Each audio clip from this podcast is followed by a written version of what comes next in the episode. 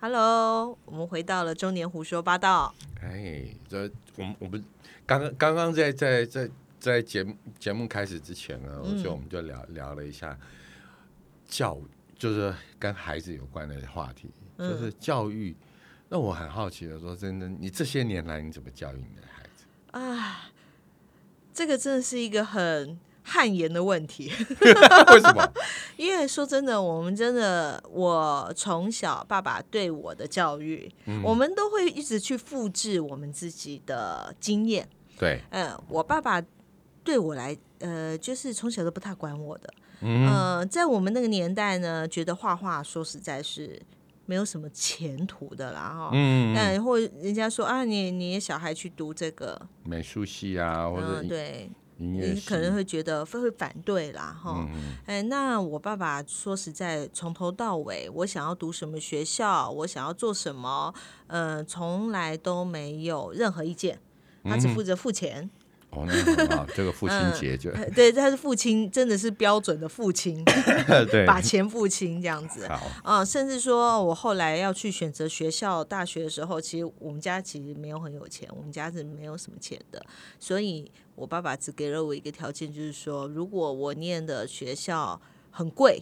哦、嗯我考不上私立的，呃，我考我考不上公立哎大学，我只能考私立大学的话呢，他就去帮我借钱。嗯哎，那以后我要自己还，就是这样。哎 OK 他他大概就是这样哎、子的、我记得那我们以前那时候年代，好像全台湾只有十几所大学，我记得是十几所嘛，对不对？嗯、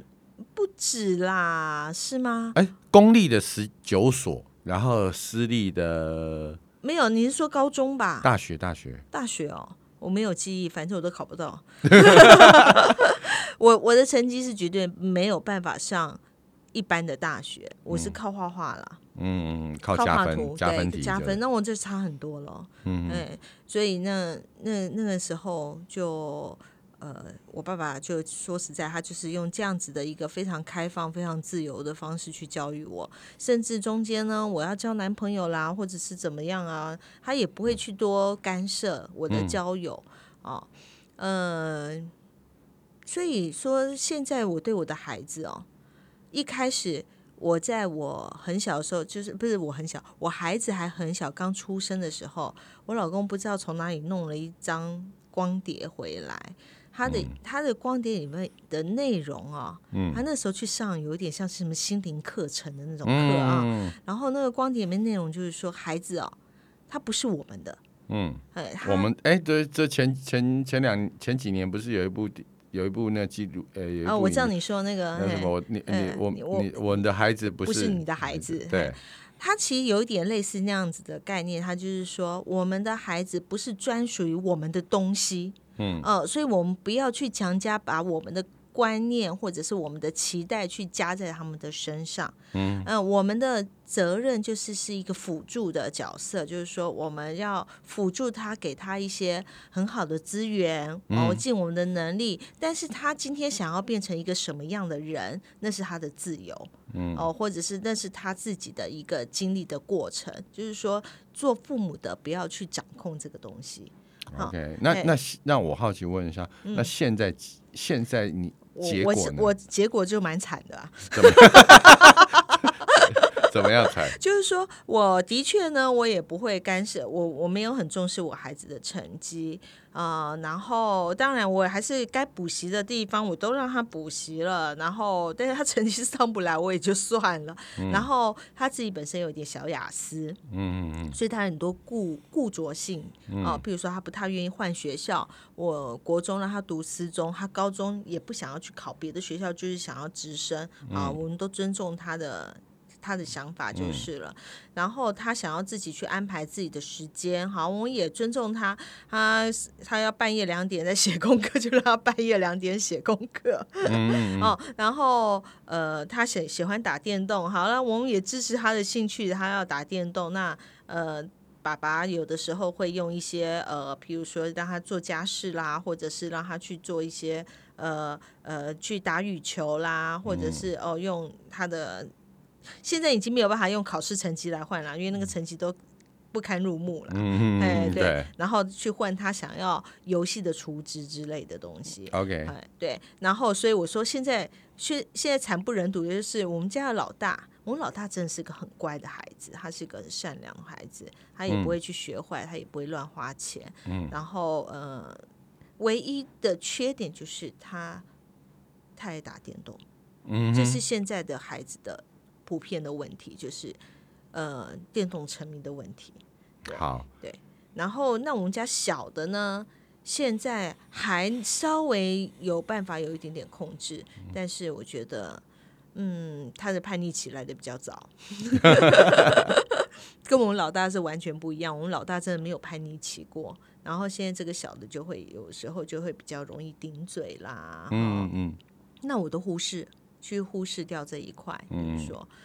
嗯，大大致上来说，亲子关系是好的，嗯呃，但是功课真的不怎样。呃，如果我们以以学业要来去断定这个父母做的好不好的话，我铁定不及格。嗯，OK，嗯，那那可是我我相信，就是真正的孩子是快乐的。哦，他快乐啊，他快乐得不得了，好不好？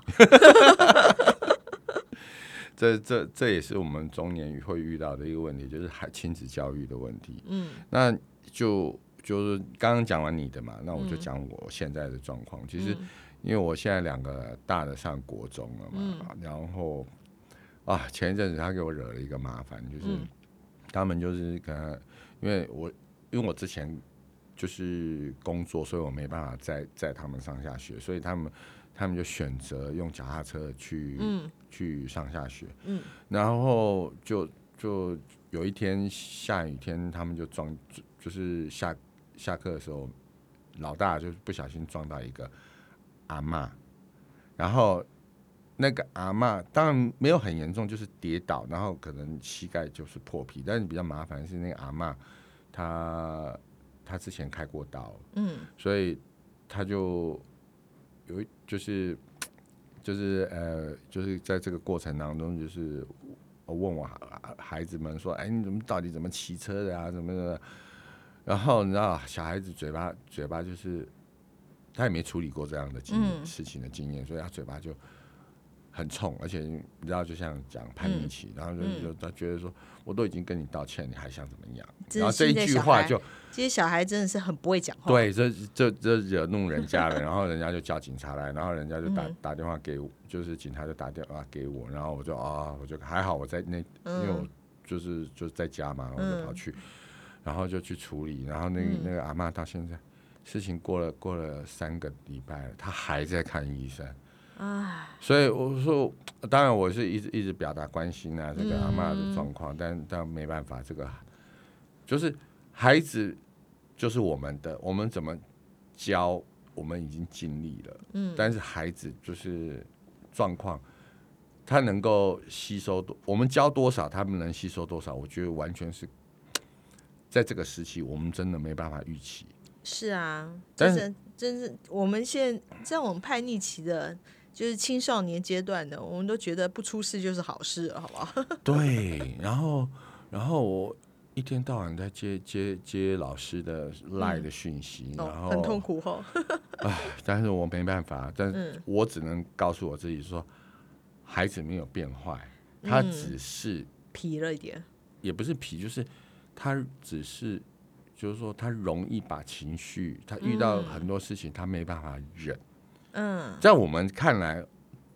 就是说像他我就很直接，对，嗯在我在我看来，就是像像我我我我儿子就是遇到一个问题，就是说他有时候会被老师误会，嗯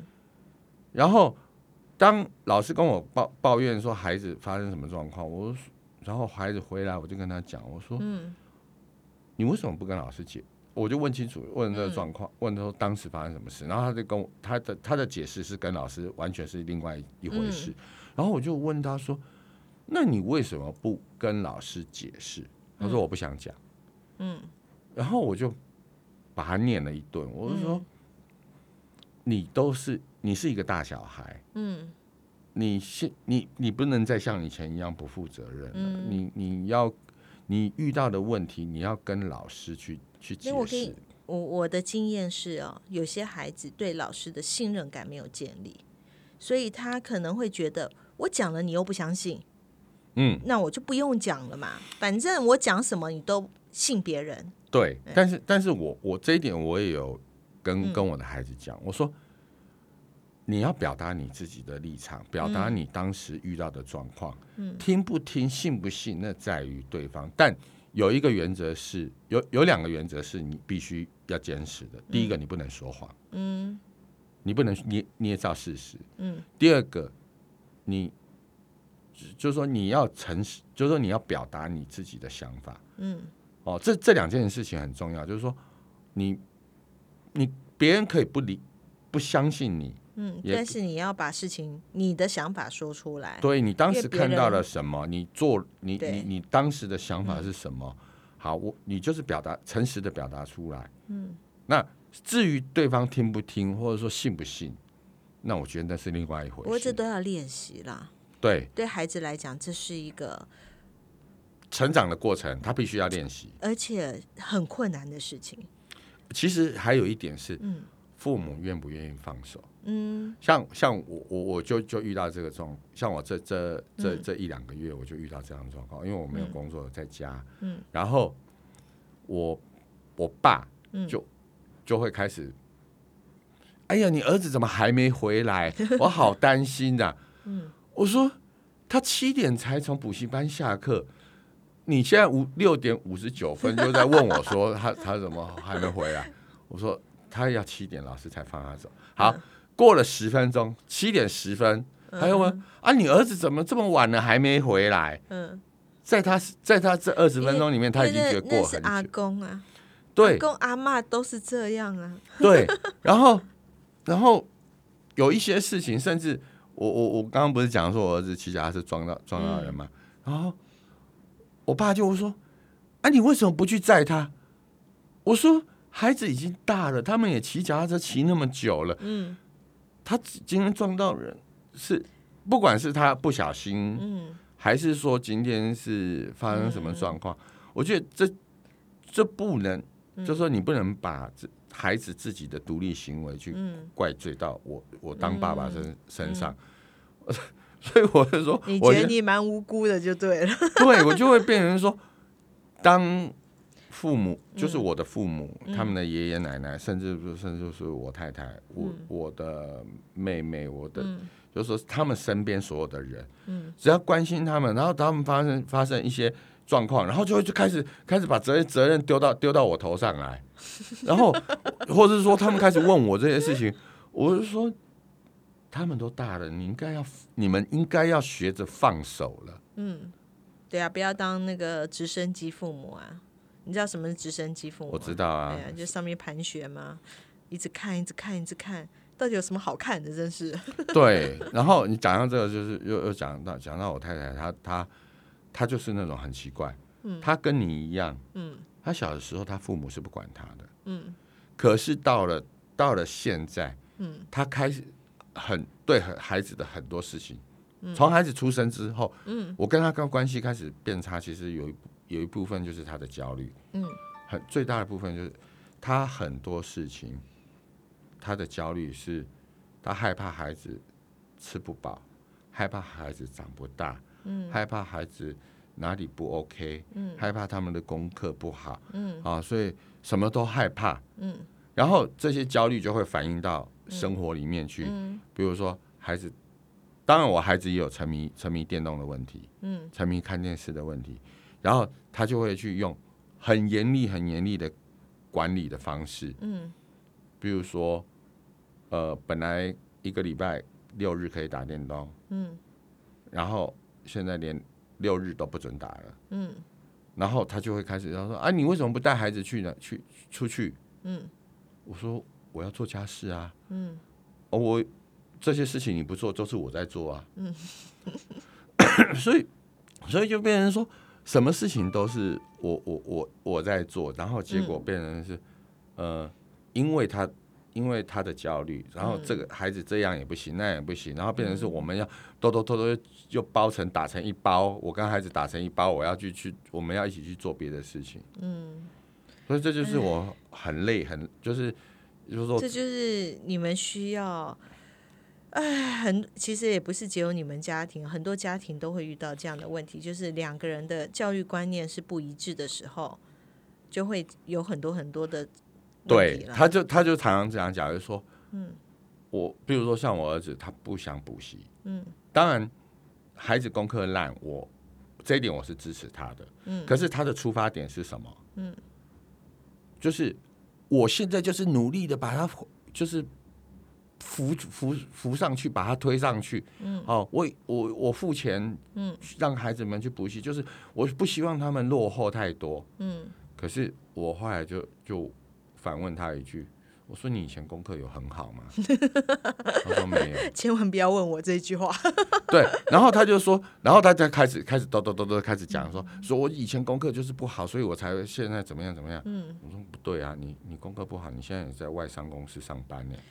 不要拿成绩去否定一切啦。我是真的觉得，有一些父母他就会觉得孩子的功课不好。我觉得最最恐怖的一点是，他觉得孩子功课不好，他自己很没有面子。啊，这是这是最糟糕的父母。对，我觉得这个很恐怖，因为我有遇过这样子的，嗯、父母，就是说也是我的，呃，算网友啦哈。然后呢，嗯、其实他自己很优秀，他自己是个律师，然后他当然很希望他的孩子也非常的优秀，是然后他的孩子的确也非常的优秀哦，一个上雄女，一个上雄中，你看都是很厉害的，他们在住在高雄嘛。然后后来他儿子还考到成，哎，考到哪？清大，嗯，所以都是算是非常会读书的小孩。嗯，可是呢，呃，怎么讲，在这个成绩的压力之下，妈妈对孩子的要求就会变得非常非常的多。就是说，当没有达到他的理想的时候，他们的冲突就会出现，然后就会有各种的压力。过去之后，这个女儿呢，就在高高二的时候就爆掉了。嗯，那爆掉就是直接他直接就去办了休学，嗯，然后开始全身纹身，嗯，哦，刺青，然后呢离家出走，嗯，然后整个回来之后呢，就是跟妈妈的冲突大到两个人可以互打到把妈妈的头都打破了。哦，呃非常严重的肢体冲突，就是说那个压力集中到某一个点的时候，你前面可能孩子都是默默的承受，因为孩子还小，嗯他只能。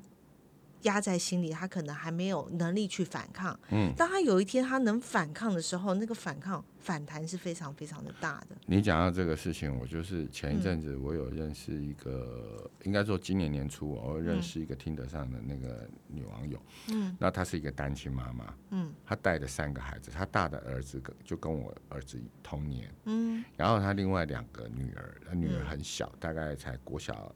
一个在念幼稚园，一个在念国小二年级，嗯她这她所以她她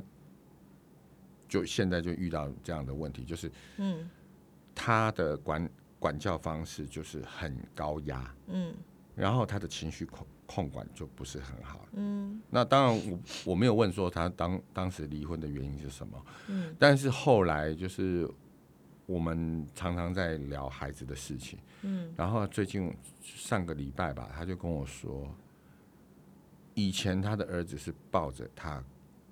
哭，嗯就是说害怕上学迟到，嗯现在他的孩子是完全不想去学校。嗯，拒就是绝了，对，然后他现在儿子就正式就是休学在、在家里，在家，里，嗯然后他儿子在家里干嘛呢？嗯看书，嗯看电视。嗯那他他不给孩子手机，嗯然后他孩子就就就跑去图书馆，就是借很多漫画回嗯来，借很多，就是他想看书，因为嗯我就、就很很就跟他讲说，你以前不是很爱你带你的儿子去看书吗？嗯他现在就真的是在看书了，可是他看书已经是看到在沉迷了。嗯。我说你看吧，就是他就是物极必反。嗯，你你你逼着他看，他真的也去看，可是他看的都是漫画，嗯，他看的不是你要的。以前你要他求他看很多呃什么知识性的书籍，他他也看啦，嗯，可是当他懂得反抗的时候，嗯，他完全就是反抗，甚至他说他被他儿子，他以前常常打他儿子，现在是反过来，他儿子恐吓他，嗯，甚至前一阵子他儿子还压着他去提款机，嗯，去说你把压岁钱给我，以前小时候人家给我的压岁钱你都还给我，嗯，他要去买书回来看，嗯，那他儿子买什么书呢？嗯，买黄色书看，嗯嗯，就是就是现在他能够反抗的，对能够去呃，就是以前不能做的，嗯他现在要一次把它做完就对了。 对，然后他问我怎么办，我说你没办法，其实我觉得这个在他不想去上学的时候，就应该要去找出症结，他为什么不想上学？因为有很多拒学的原因是心理因素，对，对，有很多是心理因素。我我觉得说，像现在我我们主任啊，他的女儿其实很厉害哦。嗯、呃，他国中的时候是呃跑田径的，嗯，哎，然后后来田径的成绩不是非常好，他就突然想说，我不要我不要跑田径了，因为他得不到成就感，嗯，他就认真读书，然后考考上景美，嗯，哎，很厉金害美啊，小姐姐，哎，对啊，金美小姐姐哦，哦，这两天这两个礼拜，他就跟他爸讲说，他不想读书，他不要去学校了。嗯，然后，通常我们遇到这样的问题，你会怎么办呢？我会先问他说：“你为什么不想读书？”然后，如果你、通常我觉得父母就是这样，嗯，你如果不想去读书，那你有什么接下来有什么规划？嗯，比如说，因为毕竟好，也许她是女生嘛，她对啊可能女也生许也许在我们传统观念里面，啊，女生将来就嫁人。呃，但是现在女生不会这样想，她可能也、呃，那我也许就可能说，好，那你的接下来你的人生规划，嗯，你要规划到五年还是十年？嗯，啊，我觉得我们主任做的蛮好的一件事情，就是说，当他的女儿提出说她要休学，嗯，他没有马，他不会，他没有否定他。嗯嗯嗯，休学的原因有很多，他可能他觉得这个学校不如他预期，嗯哦，他的同学不如他预期，他可能想想要的不是这样子的东西。嗯嗯，他们就蛮。愿意去倾听女儿想要什么，所以后来就休学了。休学了之后呢，他他们的规划就是他要去找出他到底想要什么。哎，他我说对啊，人生那么长，不差这一年。我们有很多，不要说一年、两年、三年都没有关系，你去找到你确定好的方向，至少你搞不好以后就不会遇到中年危机了。 可是你知道吗？我像这种事情，不是每个父母都能接受。对，真的，我觉得就是有些父母就会觉得。千辛万苦让你考到了一个公立高中，你说不读就不读，那你想要干嘛？因因为其实哈，现在很多父母就是他会焦虑在这一点，就是说，好，你不读书，我要如何安排你？我如何安排你？嗯，那如果你我说你要自己安排也可以，但是如果你的安排是我们不熟悉的领域，或者说我不知道该怎么面对这件事情的时候，嗯嗯，那父母的反弹是很大的。有的时候，当你遇到这样的事情，我觉得有时候不要去先否定孩子的想法，他一定有他的难处和他的他的考虑的点。对因为他也知道休学这个事情是一件大事啊，它不会是一件小事啊。只是说有很多的父母他不愿意去听这件事，他只是先去否定，你怎么可以这样子做？嗯嗯，哎对，那我觉得这对孩子的有有的时候是蛮大的挫折。对啊，其实哎，我现在现在小孩这个年纪哦，就说国中到高中的忧郁症是很多的哦。我相信是啊，像我今天很好笑，我今天今天就在家嘛，我就今天好天气，我就帮帮我儿子洗床单，然后我把那个床床就是床单一拆下来，靠，里面掉出一只手机， 藏在那儿啊。 对啊，对啊，对啊，对啊，对啊把手机偷偷了，然后带去带带到房间，晚上偷看偷玩手机嗯啊。那当然啦、我我也我也觉得说。这也是无可厚非，因为小时候我们也在偷看黄色书刊，半夜起来看， 或者说半夜起来偷看影集啊，诸如此类的事情，嗯这些事情都是我们小时候曾经做过的事。嗯然后只是说，我儿子他现在用的载体是嗯在手机，嗯，对，哎，那像像你们这样，如果发现说，哎，他在偷看这些东西啦，你会跟他去讨论这个事吗？我不会，我就当当做没看到就啊好、真的哦，我我老公还跟他讲，来来来，不要自己偷看，他电脑里面很多。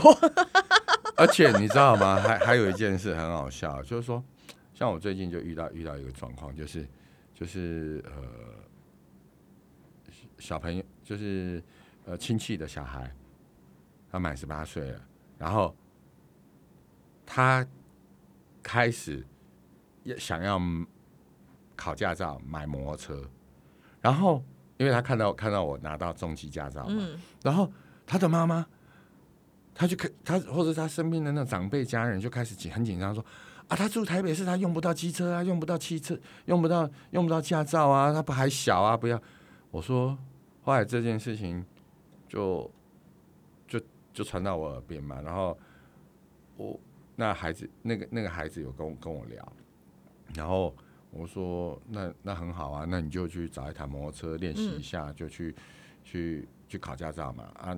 你如果没有摩托车，你再就是你再来跟我找我商量，我看看有没有办法借你一台摩托车。然后他妈妈就，然后他妈妈啦，他然后他他家长辈就长就是就开始就开开始 challenge 我说，哎，你干嘛要鼓励孩子怎么样怎么样？我说现在可以让他考考驾照的人不是我哦，是政府哦，是法律哦，是法律让他满十八岁可以考驾照哦、有本事你去找政府。他来找我谈这件事情，也就是代表说他不想违规，他嗯不想无照骑车，对啊，我觉得这是一件很棒的事情啊。嗯而且满，而且你知道，像高中生满十八岁，我们那个年纪。大家还没有满十八岁的时候，就早就就在蠢偷蠢偷蠢蠢欲动了。 然后我们已经在开始在看那个什么考驾照的那哎呀个，书啊，那算是什么不错的。我们高中好几好几个同学都被罚过六千块，对， 无所以照驾驶。 是啊，所以，所以我我我我也觉觉得这些这些父母真的很奇怪，这些嗯这些长辈也很奇怪，这是法律赋予孩这个孩子的责任，就是权利。那嗯其你实我为们应该是去鼓励他，他这走这个正道是是很棒对的去一件事。引导他，去对协助他，对，嗯啊，让他在在安全的环境里面，好，可以，比如说可以使用骑机车啊，或对者教教他如何正确的使用、嗯使用机车，而不是去、去一昧的禁止他。我觉得这就就像以前的性观念也是这样子啊，不可以，不可以，不可以，都不告诉你可以的方法，啊对啊，都都所以就弄出一大堆弄大人家肚子的事情。对，所以所以我我也我也觉得说，我我自己自己，当我现在面对面对这些事情，就是我看到这些事情，当我也面对我的孩子的时候，其实我现在的想法就跟珍珍很像，就是我很鼓励孩子去去说出想要做的事情，嗯，提出你想要做的方法，但是。如果跟父母之间有一些观念上的冲突跟抵触的时候，我觉得就是可以沟通啊，沟通，然后谁说服谁，有的时候他们想要这样的东西，我们可以提供他合适的方式，嗯嗯，对，嗯，或者是替代呃方案。对替代方案，这是他们也许不知道的，这是可以跟父母去做沟通的地方，因为毕竟我们知道的东西比他们多。所以我觉得，当你的孩子跟当我的孩子，其实都是很幸福的。对啊，我觉得他们很开心哎、 我我有时候想说，哦，你这上辈子烧好香，遇到我这个妈，真的， 哎，所以我们现，所以我们有时候，我我其实跟跟就是我跟真真真都是为什么做，就是有时候想想一想，就是会把它拿到节目上来讲，嗯其实也是希望听我们节目的这些中中年，不管你是真的已婚或是未婚，其实你们我们也是想分享一个观念，就是说。嗯现在是一个开放的社会，然后孩子跟我们成长的背景跟我们完全都以前不完一全样了，不一完样全不一样了。对，但是很多父母就是拿着小时候的经验在、嗯，在在套着孩子。你看，甚至连以前都说好不准打电动，不准玩任天堂。你看现在任天堂的股价摔成什么样 子你看人家打电动打到世界冠军可以拿多少钱啊？对不对？哦，那那又是另外一回事了。但但是我是说，以前的那个那个世界跟我们现在完全不一样。我们那个时候哪来的手机啊？我们看电视就已经是一个那个很严重的事情了，好不好？就说什么电视儿童啦、现在对不起哦，小孩子连电视都不看了，好不好？对，如果有手机，他们绝对不会去看电视。对，没错，所以所以我觉得这是人，这是社会的转变。对，所以父母的观念也要跟着改变。嗯、就像使用手机这些事情一样，好了，你这一昧的禁止，说实在的，这跟不上时代的脚步了。对啊，有种你不要用手 机。我都我都我都跟我像我老婆在一直都在禁孩子手机，我说有种你不要用手机啊。应该说给他们正确的使用方法。哎对因是为你用静止的，就跟大禹治水一样嘛，对不对？ 没有对用啊。对啊，你就是在安，就是引导他们如何去使用。对啊，正确的使用的时机，然后时间，然后方式，我觉得这都是可以讨论的。嗯对啊，就像我那天那天那个 iPad lock 住了，然后打电话给给那个 Apple 的客服，嗯，你看教人家用手机，用、也也可以变成是他的工作啊。嗯、对啊，没 错。 OK，好嗯了，因为时间的关系，我跟珍珍呃肚子饿了，我们要去吃吃 饭，吃个小孩饭。的问题永远讲不完啦。对哎对这对可以做个二十集，好不好？可以可以可以可以可以可以可以。那你看，我们前面就讲光讲讲一个交友软体，我们就可以搞那么久 了。小孩的东西可以讲一辈哦，子。那真的可以讲很久很久很久、哦。是啊，是啊，好啊，那我们下下下次见喽，嗯嗯，好，今天就到这边，拜拜拜拜。